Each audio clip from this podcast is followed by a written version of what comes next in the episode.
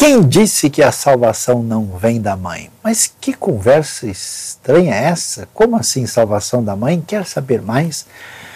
Acompanhe conosco aqui na IBNU a história de Débora no livro de Juízes. E não se esqueça, inscreva-se no nosso canal, aperte o sininho e multiplique o nosso conteúdo da IBNU para os seus amigos.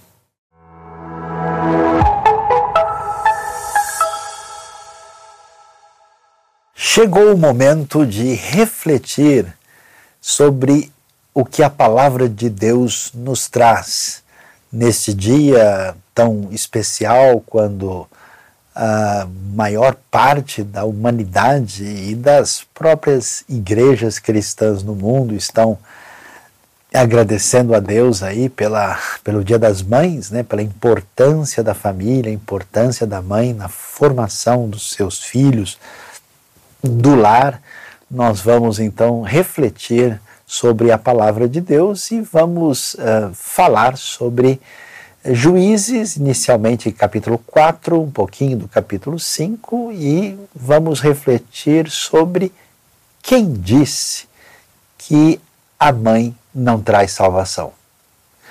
Lendo Juízes capítulo 4, nós vamos ver a Bíblia nos dizendo o seguinte: depois da morte de Eude, mais uma vez, os israelitas fizeram o que o Senhor reprova.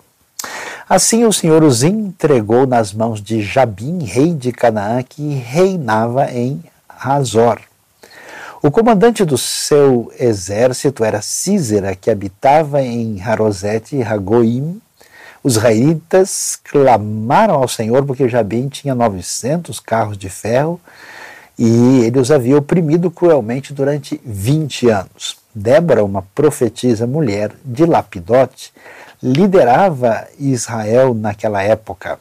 Ela se sentava debaixo da tamareira de Débora, entre Ramá e Betel, nos montes de Efraim, e os israelitas a procuravam para que ela decidisse as suas questões. Débora mandou chamar Baraque, filho de Abinoão, de Quedes em Naftali, e lhe disse: O Senhor, o Deus de Israel, lhe ordena que reúna dez mil homens de Naftali e Zebulon e vá ao monte Tabor. Ele fará que Císera, o comandante do exército de Jabim, vá atacá-lo com seus carros de guerras e tropas junto ao rio Quizon e os entregará em suas mãos. Baraque disse a ela: Se você for comigo, irei mas se não for, não irei. Respondeu Débora: Está bem, irei com você, mas saiba que por causa do seu modo de agir, a honra não será sua, porque o Senhor entregará Císera nas mãos de uma mulher. Então Débora foi a Quedes com Baraque, onde ele convocou Zebulon e Naftali, dez mil homens o seguiram, e Débora também foi com ele. Um pouquinho mais adiante, quando lemos agora no capítulo 5, ainda aí do livro de Juízes, lemos que naquele dia Débora e Baraque, filho de Abinoão, entoaram este cântico. Consagrem-se para a guerra os chefes de Israel, voluntariamente o povo se apresenta, louvem o Senhor. Ouçam, ó reis, governantes, escutem, cantarei ao Senhor, cantarei, comporei músicas ao Senhor, o Deus de Israel. Ó Senhor, quando saíste de Seir, quando marchaste desde os campos de Edom, a terra estremeceu, os céus gotejaram, as nuvens despejaram água, os montes tremeram perante o Senhor, o Deus do Sinai, perante o Senhor, o Deus de Israel. Nos dias de Sangar, filho de Anate, nos dias de Jael, as estradas estavam desertas, os que viajavam seguiam caminhos tortuosos. Já tinham desistido os camponeses de Israel, já tinham desistido até que eu, Débora, me levantei, levantou-se uma mãe em Israel. Quando escolheram novos deuses, a guerra chegou às portas e não se via um só escudo ou lança entre 40 mil de Israel. Meu coração está com os comandantes de Israel, com os voluntários dentre o povo, louvem o Senhor. O livro de Juízes é um livro desafiante, inclusive na IBNU nós temos um, um estudo bem aprofundado e detalhado, né, que foi feito aí pelo Ministério Integre dos Jovens, seguindo aí um material preparado pelo Tim Keller. E, e hoje também, né, nós estamos tendo um estudo aprofundado aí uh, no nosso estudo bíblico online que acontece durante a semana.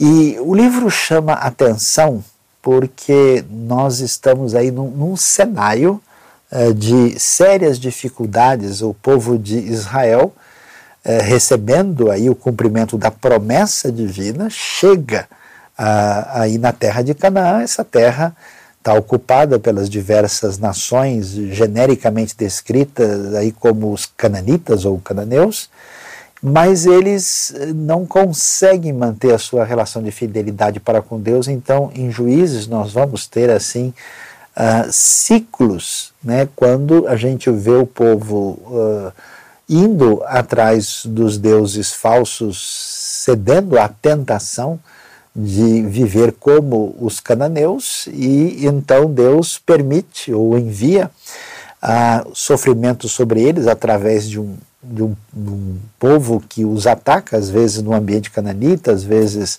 midianitas e outros que viviam ali à volta.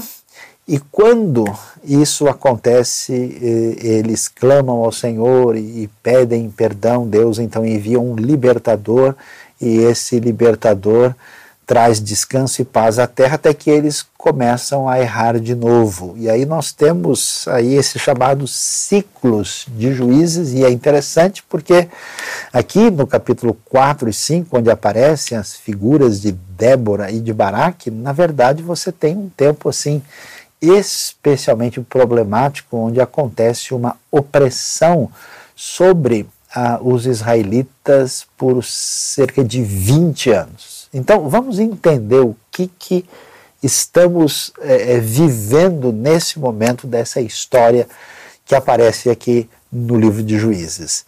É, nós estamos num ambiente né, que a, aparecem algumas referências geográficas aí. Uh, nós vemos a menção, por exemplo, do Monte Tabor, nós temos uma referência que tem a ver com a, a região do Vale de Jezreel. Né?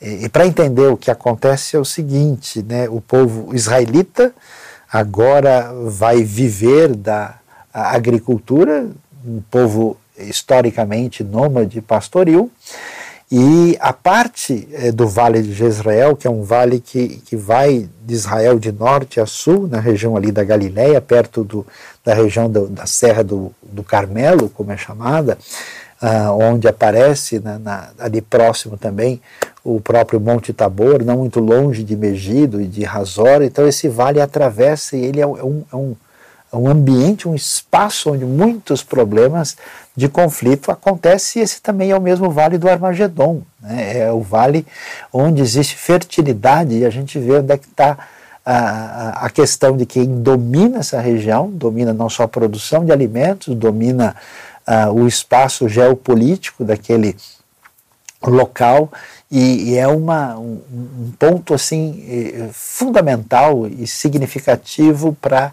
entender o que acontece. Olhando para esse cenário, nós temos os israelitas assim sem unidade suficiente, né, tentando sobreviver nesse ambiente aí com a presença dos cananeus e outros povos que os atacam com certa frequência e é como quem vive hoje num ambiente semelhante ao de terrorismo. Né? Você está num lugar onde os espaços não estão bem definidos e de repente vem uma horda que ataca, coloca tudo é, debaixo de uma situação de muito perigo e problema. É, aí nós temos esse cenário terrível e complicado. E a pergunta que a gente levanta nessa história toda é: o que, que Deus vai fazer? Como é que vai chegar aí a, a libertação? Qual é o caminho de Deus para trazer a salvação? Nesse momento surgem então essas figuras que são chamados de shofetim, né, do verbo hebraico shafat, que quer dizer aqueles que são chamados de juízes. Mas juízes em que sentido? Não são exatamente isso que nós imaginamos, alguém que está lá no tribunal, mas é alguém que governa na verdade. Então esses governantes eles são curiosos, né? A gente imagina que nesse momento tão difícil, porque tudo que envolve a promessa divina, a continuação uh, da aliança que Deus fez lá com Abraão, parece que tudo isso corre um, um grande perigo. Nós estamos numa situação de crise muito acentuada.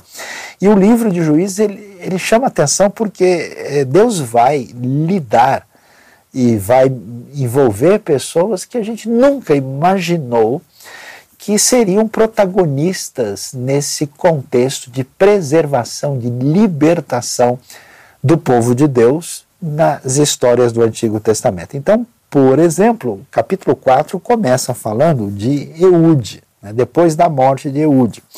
E quando a gente lê o que aconteceu no tempo de Eude, né, que uh, enfrentou o rei de Moabe, uh, a Bíblia nos diz assim, não menciona que Deus chama o Eude no momento específico, ainda diz que ele era um homem é, canhoto. Né? E, e, consequentemente, se você olha para a mentalidade antiga, a figura de um canhoto, é, alguém que aparece aqui parece que não com uma convocação explícita, porque, por exemplo, para Gideão tem um chamado uh, específico, mas você vai ver é, certas pessoas, como Jefté, que, que é apontado como uma pessoa que vem de um, de um pano de fundo de uma família é, com, com uma mãe com prostituição, uh, a gente vê casos assim, por exemplo, Sangar, né?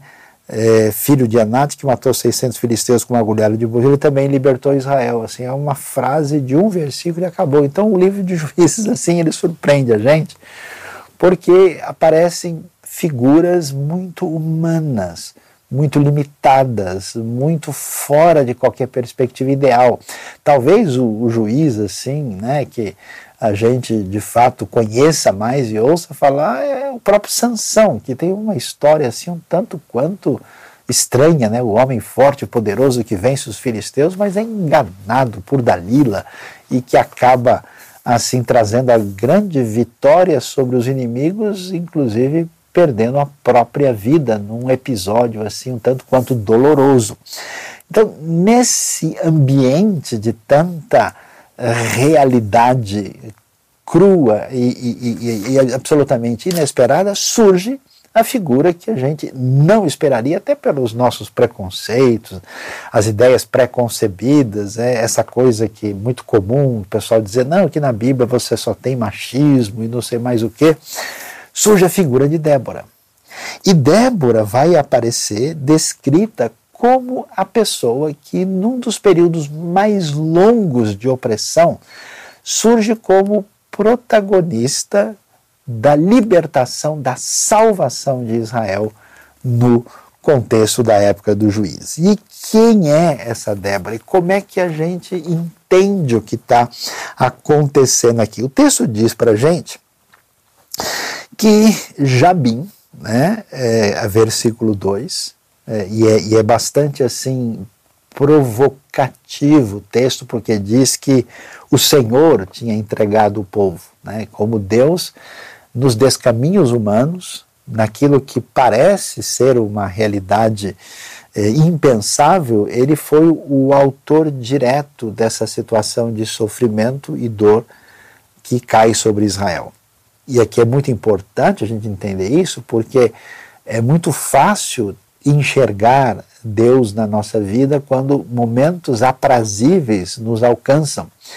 E, e, parece que quando o cenário é desfavorável, a gente de alguma maneira é, entende Deus distanciado, ausente ou de alguma maneira diferente do Deus é, todo-poderoso e soberano como ele é. E como vemos aqui, o Senhor tinha feito isso. Já bem possivelmente, para aqueles mais críticos, que vão encontrar o mesmo nome de um rei mais tarde, é, e que alguém pensa, mas por que, que tem outro nome? Será que tem um erro? Não, já bem provavelmente é um título. É como falar Faraó, rei, Abimeleque. Ele reinava em Razor, que é uma cidade próxima ali do Vale de Jezreel, um pouquinho mais ao norte, e tinha né, o seu comandante de exército, Císera. E eles estão fortemente armados, aqui o texto fala de 900 carros, que claro que são carros de guerra, carros uh, que apresentados como de ferro, talvez seja uma palavra genérica para se referir ao metal, né, porque a palavra ferro pode ter essa variante de significado, e eles haviam oprimido Israel durante 20 anos. E então, de repente, o texto entra com a informação onde aparece Débora, cujo nome em hebraico quer dizer abelha, que é descrita como uma profetisa. E aqui a gente dá uma parada. O profeta é aquela pessoa é, que traz a palavra divina. Nós tínhamos diversos tipos de profetas no Israel antigo. Você tem, por exemplo, os profetas literários que deixaram seus escritos, como Isaías, Jeremias, Amós, Abacuque, e que são profetas, digamos assim, principalmente teólogos, no sentido mais básico da palavra, intérpretes da história e marcados por um senso muito nítido de ética, uh, de justiça e de palavra de esperança a respeito da futura intervenção divina. Não é exatamente o tipo de profeta que nós temos aqui no caso de Débora.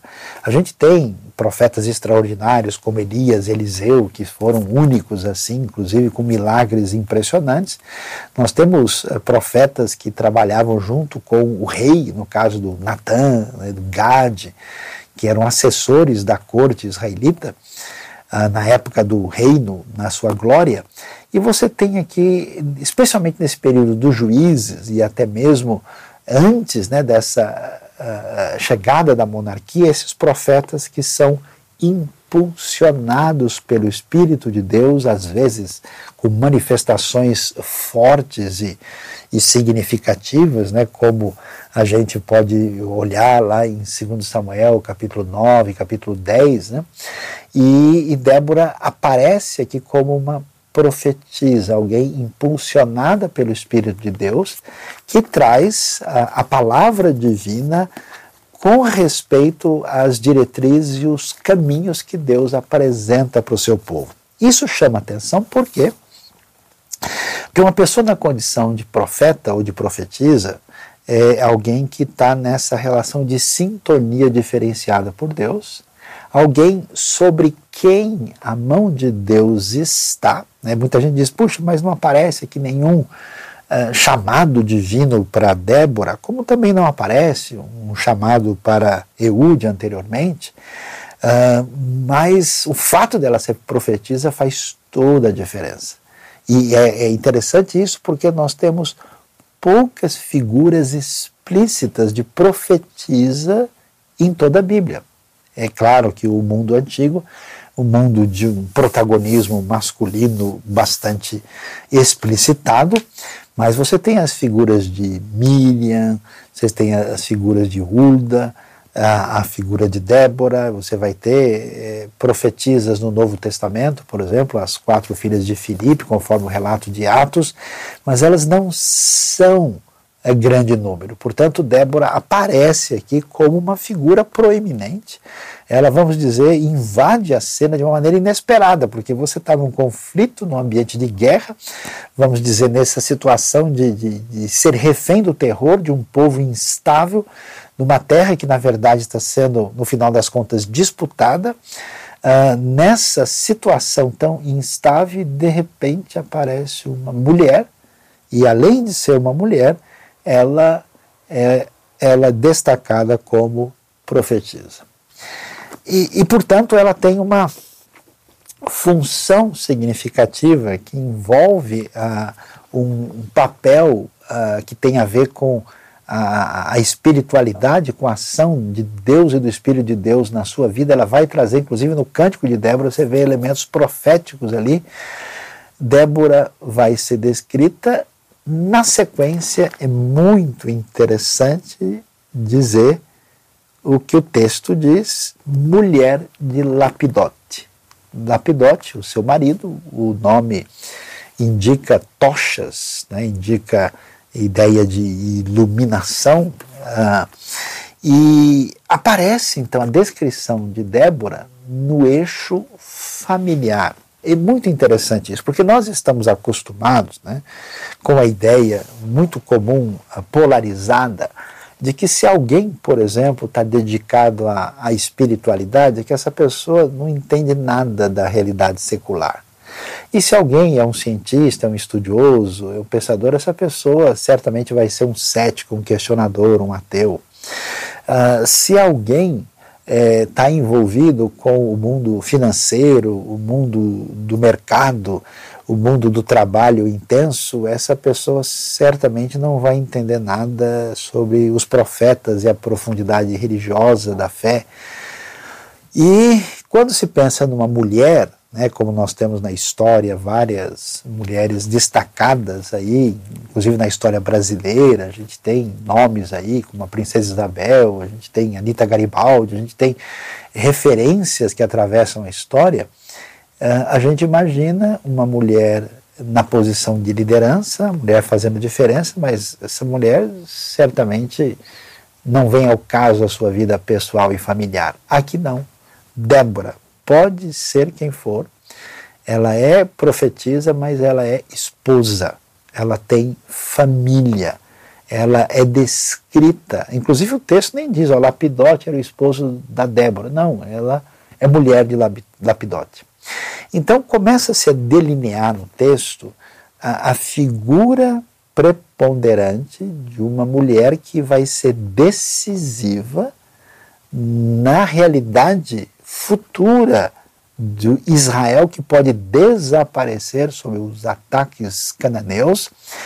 E ela é a mulher que tem essa relação diferenciada com Deus, ela é profetisa, mas ao mesmo tempo ela é esposa, ela é mulher, ela pertence ao lar, ela não estabelece uma relação de desconexão entre uma coisa e outra, diferente de algumas propostas é, polarizadas que estabelecem uma relação de conflito e de oposição entre as duas realidades, o que não faz o mínimo sentido.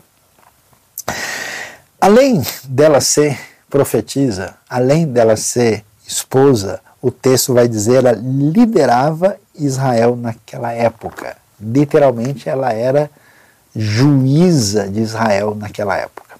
E aí a gente precisa entender, as cidades do mundo antigo, elas eram ah, cidades muito limitadas e pequenas.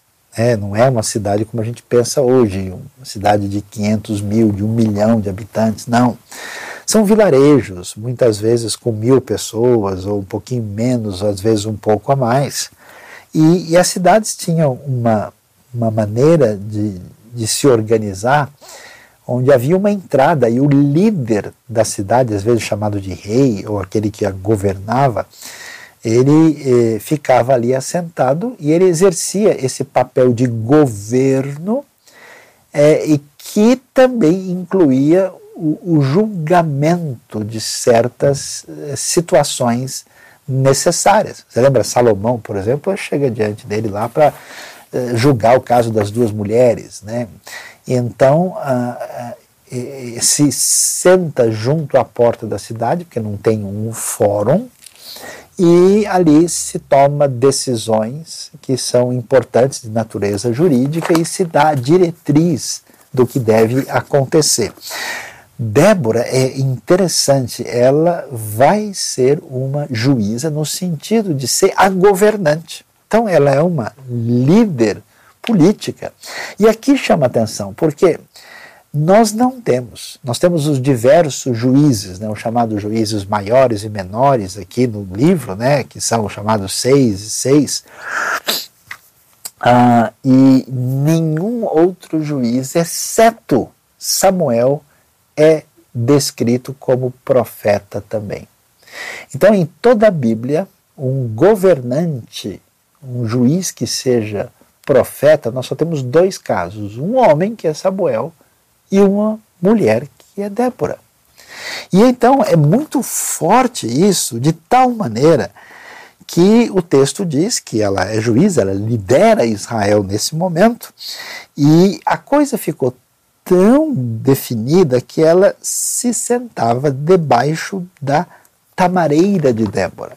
Né? Há, algumas versões falam de palmeira de Débora. Palmeira é uma palavra genérica. Né? A palmeira comum descrita no texto original, a palavra hebraica tamar, é uma, um pé de tâmara. Então você imagina é, que nesse mundo bem antigo, com o perfil peculiar né, de uma sociedade muito mais simplificada, ela ficava debaixo da tamareira que era conhecida como Tamareira de Débora. Quer dizer, ela teve tanto destaque, tanta força, tanto uh, capacidade de marcar a história por quem ela era na sua condição de liderança, que o pessoal já passou. Está vendo aquela ali? Aquela é a tamareira de Débora. Né? A, a, as tamareiras crescem geralmente na região um pouquinho mais árida, né? E ela fica entre Ramá e Betel nos montes de Efraim, ou seja, na parte do norte de Israel, né? um pouco acima da região de Jerusalém, e os israelitas a procuravam para que ela decidisse as suas questões. Então veja que coisa curiosa e inusitada. Por isso que é tão importante ler e estudar a Bíblia com atenção para a gente ver como muitos estereótipos e perspectivas que a gente tem sobre várias coisas são muito limitadas quando a gente vê o texto bíblico na sua amplitude.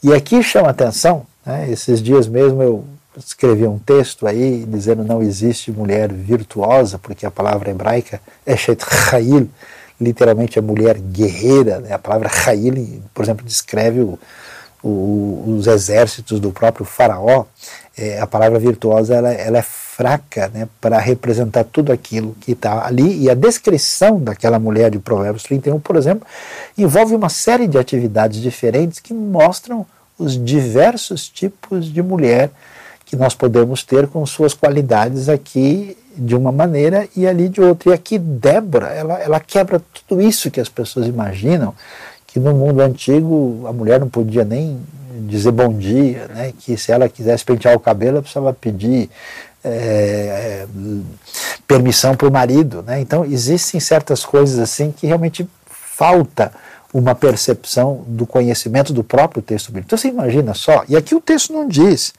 que vinham lá apenas algumas mulheres pedir para ela é, se elas devem cozinhar isso ou aquilo. Não, eles vinham, os israelitas vinham para que eh, se decidisse as suas questões. Então, esse governo né, envolve uma liderança, que é uma liderança de quem de fato está nessa condição de governante e, ao mesmo tempo, um papel jurídico. Então, Débora é absolutamente decisiva na vida do Israel antigo. E, de repente, surge um momento decisivo da história. E esse momento decisivo da história é, a pressão sobre o povo está tão grande e Débora então manda convocar um general. É, é interessante aqui, você tem uma profetisa mostrando a sua relação de espiritualidade na sua conexão com Deus. Você tem uma mulher do lar, uma mulher que faz diferença e é descrita na sua relação com o seu marido, e a sua função é como quem governa e, e julga e decide no povo, e no momento específico ela precisa tomar uma posição e ela manda convocar um grande líder militar. E aqui nós temos Débora como uma pessoa que age no momento certo e tem força e capacidade de encorajar quem precisa ser encorajado no momento adequado. Ela manda chamar o Baraque, né, que tem toda a sua descrição, que vivia mais ao norte, lá em Naftali, e ele disse, nessa região próxima ali do mar da Galileia, o Senhor, o Deus de Israel, lhe ordena. Veja que palavra de autoridade da parte de Débora. O Senhor ordena, aqui ela traz uma palavra na sua condição não só de quem governa, mas como uma palavra profética, porque traz a, a ordem de Deus. Que ele viesse a reunir dez homens de Israel, né, das tribos ali mais ao norte, Naftali e, e Zebulon, e vão ao Monte Tabor. Monte Tabor que fica na parte mais ocidental do Vale de Jezreel, nessa área muito rica em termos de fertilidade, e é um monte, inclusive, da transfiguração, né, que é, a gente tem um monte aí de quase 600 metros de altura, é, e que é muito peculiar, redondinho, assim, com uma, uma, vista no vale, ela é assim, tanto quanto emblemática. Ele fará que Cícero, o comandante do exército de Jabi, vai atacá-lo com seus carros e junto ao rio Quizon e os entregará em suas mãos. Então, a direção de Deus no momento crucial da história. E é interessante a gente ver aqui a força decisiva de Débora na história antiga de Israel, uma força que tem inspirado tantos líderes e muitas vezes mulheres que têm feito a diferença na história. É, Baraque é curioso, né? Ele mostra a dificuldade desse momento. Quer dizer, o pessoal está sendo oprimido há 20 anos. A gente sabe que esse pessoal tem é, carros de guerra e que eles são poderosos. Esse negócio de você me dizer, ó, vá lá lutar, não é, é tão fácil assim. Então Baraque meio que vacila, mesmo sendo trazida a ele uma palavra é, que vem como de alguém que traz uma palavra profética da parte de Deus. E aí o Baraque vai dizer, interessante, né, como Débora se torna um esteio de coragem né? E, e ele diz: Se você for comigo, eu irei, mas se não for, não irei. É impressionante a força dessa mulher na sua postura de quem dirige o povo de Deus no momento tão crucial da história. Respondeu Débora: Está bem, irei com você. É interessante que Débora, é, a gente lê esse texto e é tanta maldade né, na conversa. O pessoal, ah, o Baraque é isso, o Baraque é aquilo, a Débora não sei o quê.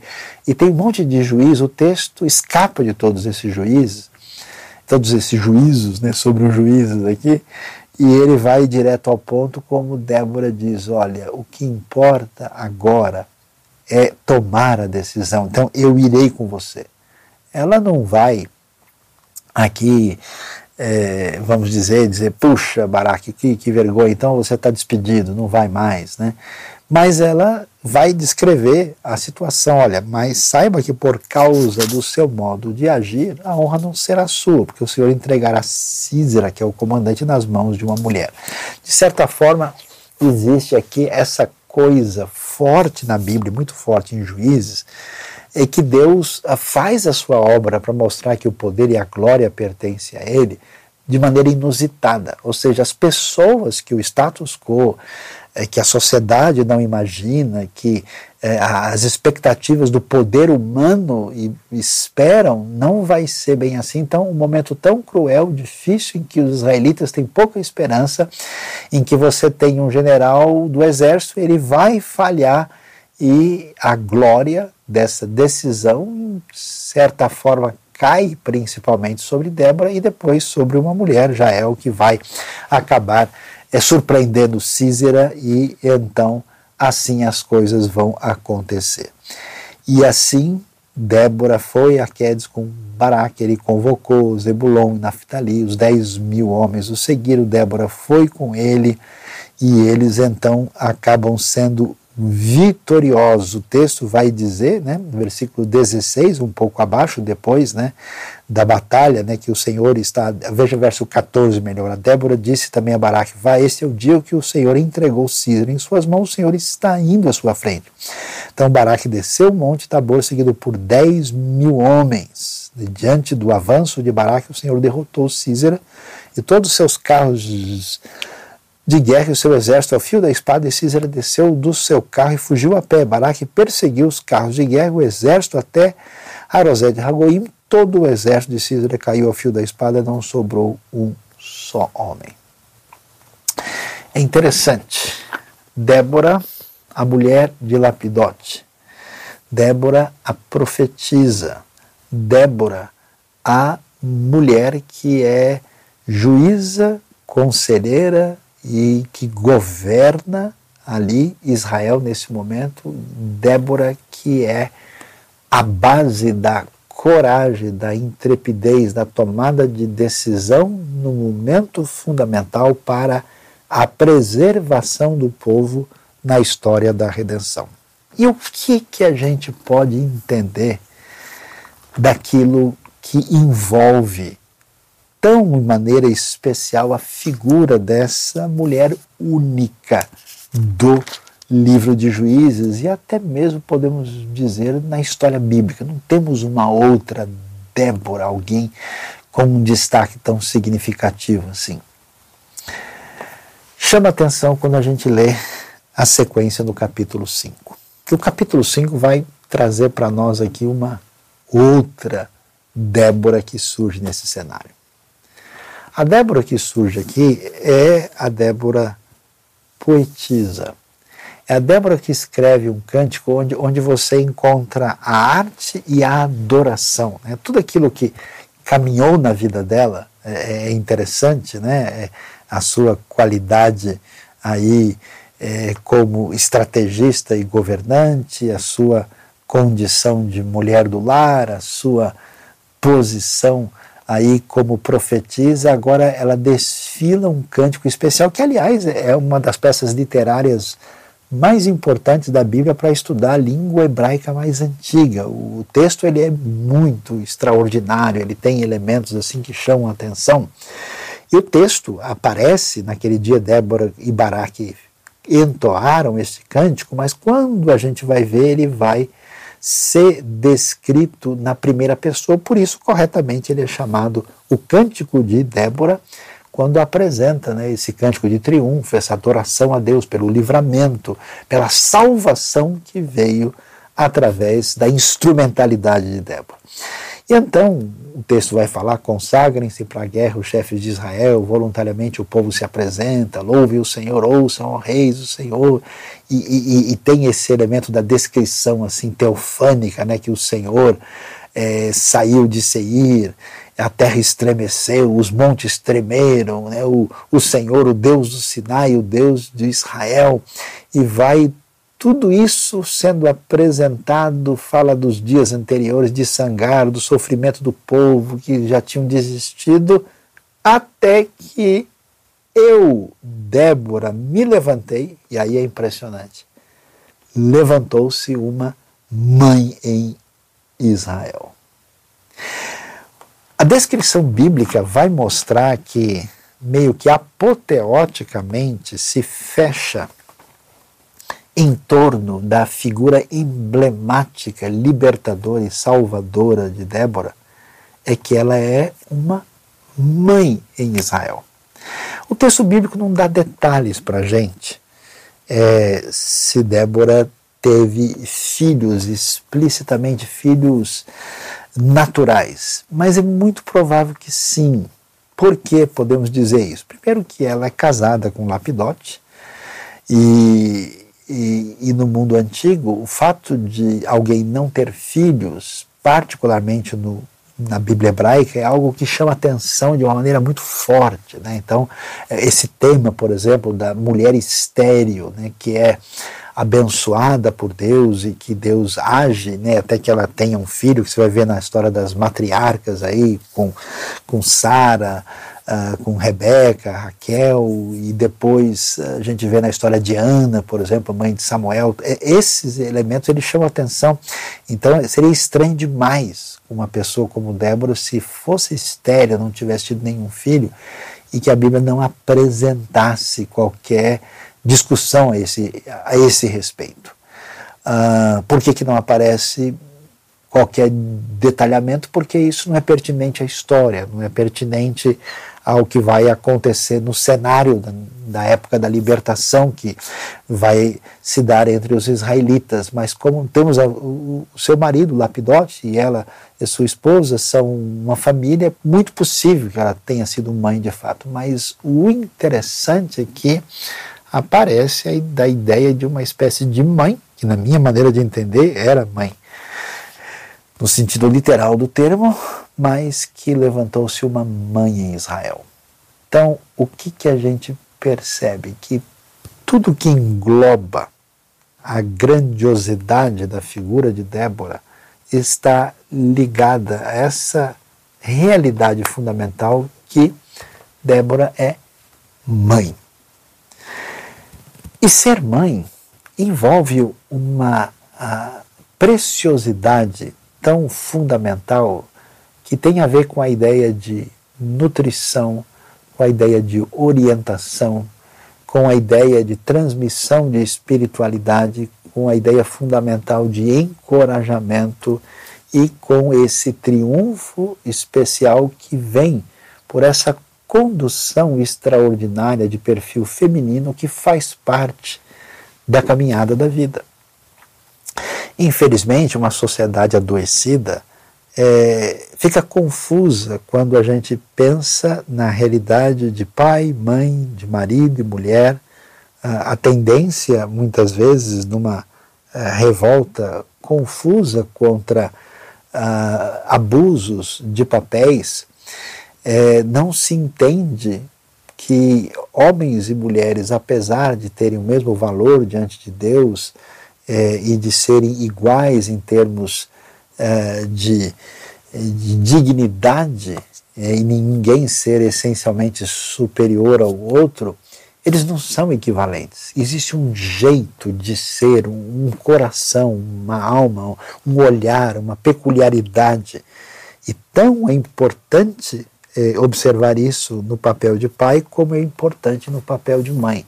O que o texto de Juízes começa a, a mostrar para a gente, quando ele vai no desfecho, quando Débora aparece em primeira pessoa e vai dizer: Olha, ela poderia dizer, porque eu sou a ungida do Senhor e que trouxe aqui para vocês a palavra que se cumpriu e nós vencemos, em vez dela falar, não, porque eu aqui como a, grande esposa que fui apoiada pelo meu marido, eu consegui chegar lá, ao invés dela se apresentar, não, eu como grande governanta, na hora do vamos ver, eu cheguei junto e resolvi a parada, ela se apresenta como mãe em Israel.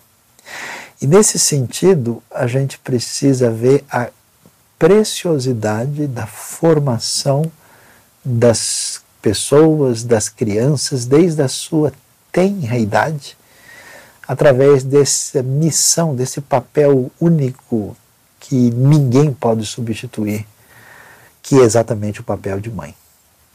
É, o nosso mundo hoje tem uma tendência de observar coisas grandes, proeminentes, parece ter um valor especial e despreza coisas pequenas e menores. Quem é a grande mulher vencedora nessa história?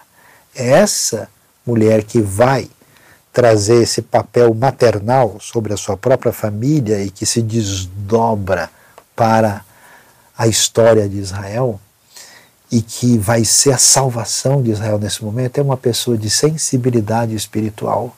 As mães que têm a sensibilidade espiritual, elas semeiam isso no coração dos seus filhos como uma marca que permanece é, de uma maneira impressionante. Você vai ver a história de Timóteo, né? aquilo que começa lá com Eunice, com Lloyd, atravessa a geração pela influência espiritual da mãe. A gente vai ver uma atitude tão extraordinária e que se observa da mulher que, apesar do seu sucesso, apesar da sua posição, ela não deixa de ser do lar a relação dela com o seu marido permanece normal.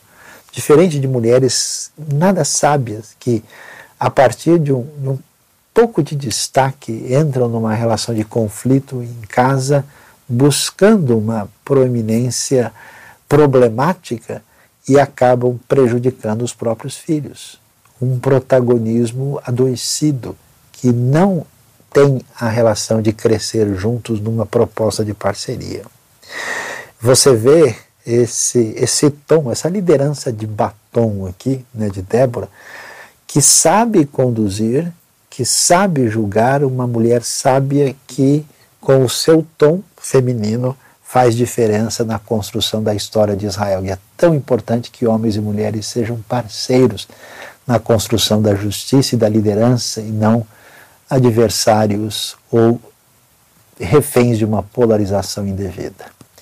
E finalmente a gente vê né, o grande destaque que Baraque pode ser quem for, mas como todo mundo, Baraque também precisa de uma mãe. Eu tenho visto pessoas exageradamente inseguras na sua vida. Eu tenho visto pessoas assim com bastante capacidade, mas com alguma espécie de lacuna profunda. E às vezes, não quer dizer nem que seja culpa da pessoa ou culpa dos pais, essa questão não é bem assim, mas às vezes você percebe que faltou uma sintonia, né? porque uma das coisas mais importantes que uma mulher sábia tem na condição de mãe é de saber encorajar, fortalecer. Sabe aquele coração de mãe que, tipo, eu tô com o filho e com a filha até o momento impensável. A gente vê essa mãezona Débora fazendo a diferença. Deus abençoe as mães no dia de hoje. Deus abençoe a sabedoria bíblica que nós encontramos na história de Débora. E que, por incrível que pareça, no momento tão difícil da história de Israel, quando a gente já não tinha esperança de libertação, não é que a gente descobre que a salvação veio da mãe. Deus abençoe a todos. Feliz Dia das Mães.